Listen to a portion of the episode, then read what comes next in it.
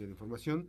Pues hoy, hoy se cumple un día más de eh, el Día de Bomberos. Se celebra cada 22 de agosto el Día de Bomberos. Inicialmente se, se formó, se dio, era el primero de julio, pero hubo un cambio en 1956 al 22 de agosto por ser la fecha en que se fundó el primer cuerpo de bomberos en la República Mexicana, allá en el puerto de Veracruz en 1873. Esta mañana nos acompaña el teniente Alberto Paredes, él es bombero voluntario de, Colima. Y bueno, pues, ¿qué decir? ¿Qué podemos hablar de los bomberos? Eh, sabemos que pues han tenido, tienen una hecha intervención y participación en la sociedad colimense, eh, ya sea en accidentes, ya sea en incendios, que bueno, que parecía que no hay incendios, pero sí, sí, se presentan. ¿Cómo estás, teniente? Buenos días. buenos días, Max. Gracias por la invitación. Este, pues más que nada, pues sí, como lo comentas, hemos tenido pues demasiados servicios. Este, hasta lo que va del año hemos atendido cerca de 500 servicios. Entre ellos, pues no nomás nos dedicamos a los incendios, sino que también son rescate vehiculares, rescate de animales, este eh, no sé, contención de algunos derrames de combustible, eh, fugas de gas, este y pues lo que fue ahora en temporada de sequía, lo que fueron los pastizales. Así es, el incendio. Eh, oye, teniente, este, pues yo sé que a veces, hablando de, los temas, en ninguna parte se cubre al 100% este, las necesidades. ¿Qué necesidades hay? ¿Hacen colectas? ¿Cómo, cómo se puede contribuir las empresas para, para colaborar con esa labor social, con ese con el tema voluntario que hacen ustedes? Ok, este, bueno, principalmente hace unos eh, mes por ahí estuvimos en una colecta. Este, agradecemos también a algunas empresas que se sumaron a este apoyo.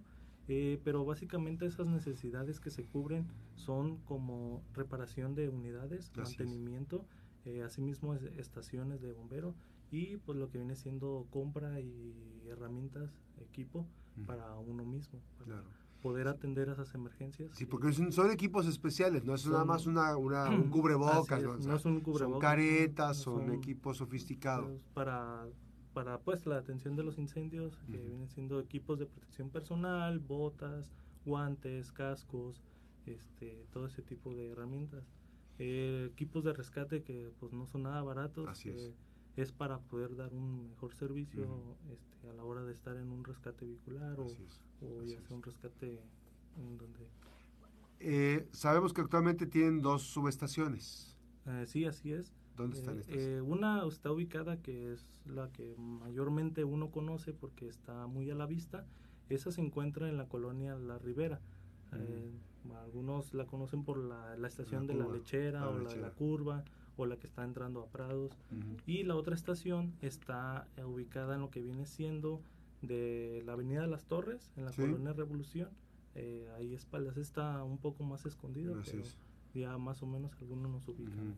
Ahora, em, actualmente cuántas unidades tienen y cuántas están en proceso de rescate, digamos, por, de rescate porque hay darles que hay mantenimiento, ¿no? Bueno, actualmente estamos trabajando con lo que viene siendo este cuatro motobombas y una unidad ligera, así mismo como dos camiones cisterna. Son los que ahorita estamos operando, pero detrás de eso hay otras unidades que ah, ¿El motobomba es el que tiene las escaleras? O? Sí, es ah. el, camión que siempre va a los mm. servicios y llega y atiende. Este, Ya los camiones cisternas estamos hablando de unas pipas, de 10 mil y 20 mil litros de, agua. Que son las que pues, a veces son para mitigar el fuego. Así es, son las que nos ayudan aquí porque pues debido a que no tenemos la presencia de hidrantes, pues es lo que... Y, y tienen, teniente, este algunas unidades que rescatar, digamos, están ahí. Eh, sí, tenemos varias unidades. Que, ¿Qué, son esas? ¿Son, de, ¿Son unidades más ligeras? Eh, no, son unidades motobombas, este, que pues la verdad sí nos, nos han sacado de apuros, este, y pues que están valiendo la pena eh, echarlas a andar. Pues, Vale la pena porque este, a veces digo, fue su colecta, fue hace casi menos un, mes más o menos. más o menos por ahí inició. Y tienen deducible de impuestos, hay que decirlo para las empresas. Así es, ajá. Este, se ve complicado, yo le preguntaba ahorita al teniente, que por quién surgió su, este, su afición, su interés por ser voluntario.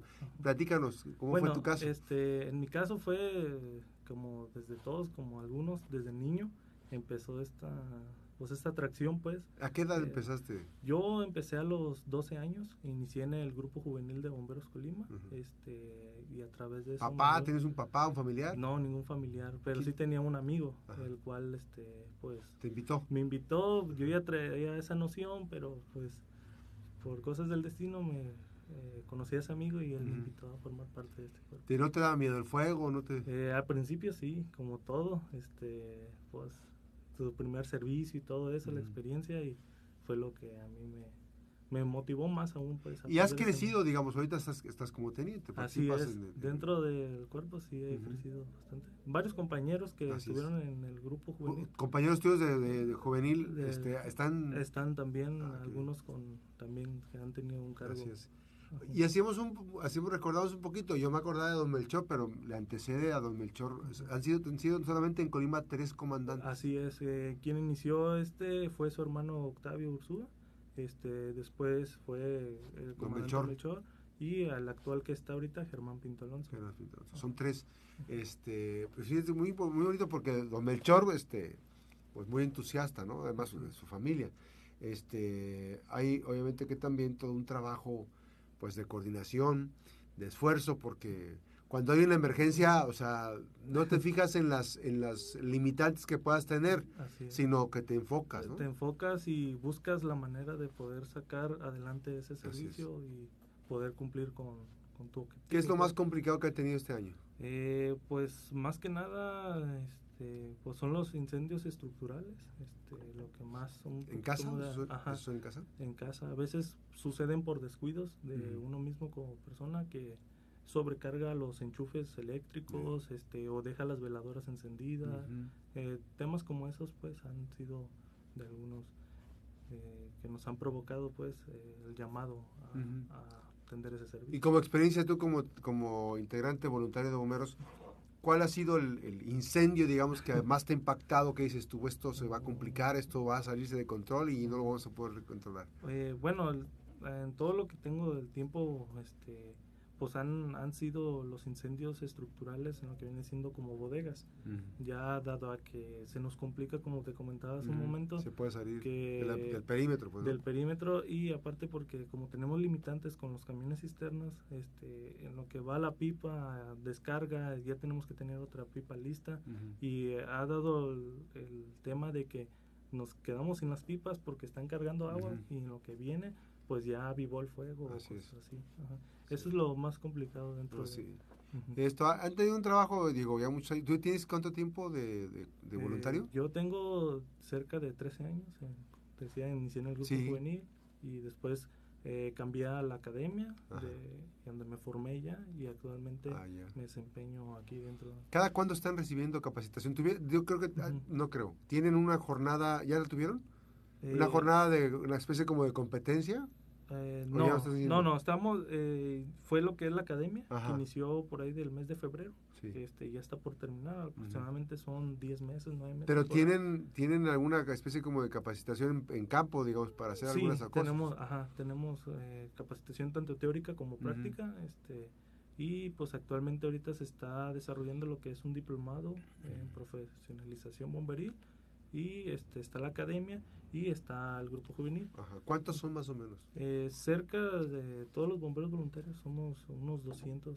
Eh, ah, mira, somos, sí somos un, un puñito. Tengo, tengo, varios, tengo varios amigos ya este, que, pues a pesar de que ya son grandes, continúan con ese gusto de voluntario, ¿no? Tenemos pues lo que vienen siendo algunas personas veteranas que están dentro del cuerpo que pues siguen apoyando aquí dentro de la institución, se les agradece. Este, claro.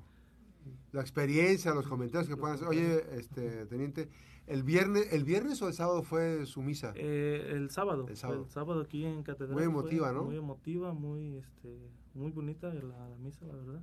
Este, y pues de ahí nos, se nos hizo el festejo, en lo que viene haciendo allá en la CEMIC fue Hay un proyecto para, digamos, este, lo emblemático de para nosotros es estar en, Emilio Carranza a ver las instalaciones bomberos. Ah, la sí. estación. eh, el- Actualmente ¿cómo, se llama ahorita el, es, eh, ¿Cómo se le llama el espacio? eh, la estación central. La estación central. Ajá. ¿Va, ¿Hay algún proyecto para rescatar? Este, hasta el momento sí hay uno, este, el cual pues el Club Rotario nos donó un terreno que se encuentra frente a el vagón, el de, vagón la de la ciencia, ciencia. ex vagón de la eh, ciencia. ajá, es vagón. Este, ahí está ese terreno, el cual pues un futuro más adelante se va Ah, bueno, a, a restaurar pues lo que es la otra estación. central. habilitarlo. Habilitarlo, el espacio, es. así es. Sí, es una es un buen un buen espacio y bueno, pues está en la zona donde está este las telecomunicaciones, el C5, el ¿no? C5, Ajá. este, y pues lo que es más rápido Ajá. la atención a la zona es, la zona centro. Ujú. Pues es una felicitación, este sé que hay una gran labor este así como el tema de la Cruz Roja, nuestros amigos del- de, bomberos. Ha- Hay varios hay varios cuerpos de bomberos, ¿no? ¿Está Eh, el de ustedes o, o es, eh, o hay uno, eso aglutina a todos los del estado de Colima? No, está, está el Cuerpo de Bomberos Voluntarios de Manzanillo, está el Cuerpo de Voluntarios Bomberos De de, Villa de de Álvarez, y pues asimismo pues están las unidades municipales de protección civil. claro. Pues una felicitación el día de hoy con motivo de este Día del Bombero y obviamente que también hay formas, hay maneras en cada uno de los este, eh, cuerpos de bomberos Ajá. tienen una- un registro Ajá. para hacer donaciones, colaboraciones y Así apoyos, es. ¿no? Muchas empresas se han sumado Así a es. este, este, pues estas donaciones, les agradece el apoyo, eh, porque la verdad es de mucha importancia para nosotros, este, el que vayan personas y, y aporten, porque pues con ese dinero, con eso que se junta, te comentaba, Así es, hacemos mantenimiento de unidades, estación, Claro. todo eso para poder brindar un, así un un- servicio. un servicio a la... a- Sí. Siempre es mejor este, anticiparse para no, cuando no, no a posterior de una, de una emergencia, pues bueno. esperar ahí que pasen las cosas. Y es deducible de impuestos, ¿eh? Es para que, para que lo tengan. Sí. Gracias, Teniente Alberto Partida, gracias. Gracias, Max. Muy buenos días. Sí. Y eh, pues esta, esta participación importante para que mm, no se les olvide. Eh, los choferes del volante están felicitando a los bomberos en su día social. Eh, alabamos su entrega y dedicación que tienen. Saludos. Y también saludos a buen Chema, José María eh, Chapula, bombero también, ¿no? Bombero también. eh, bombero y a todos los amigos bomberos que han estado a lo largo de muchos años haciendo esta gran labor importante como voluntarios y obviamente que también se pueden acercar a las subestaciones Así es. para pues este Pues la tener contacto, ¿no? así es, la invitación está abierta para toda aquella persona que quiera ingresar al cuerpo de bomberos, este, es bienvenido y igualmente para los jóvenes que tienen entre la edad de 12 a, a 17 años eh, está el grupo juvenil para que puedan iniciar esta travesía. así es así es Y es una buena experiencia. Gracias nuevamente teniente Gracias. Alberto Partida gracias buenos días. Vamos a ir a una pausa. Recuerden que las buenas noticias también son noticias. Regresamos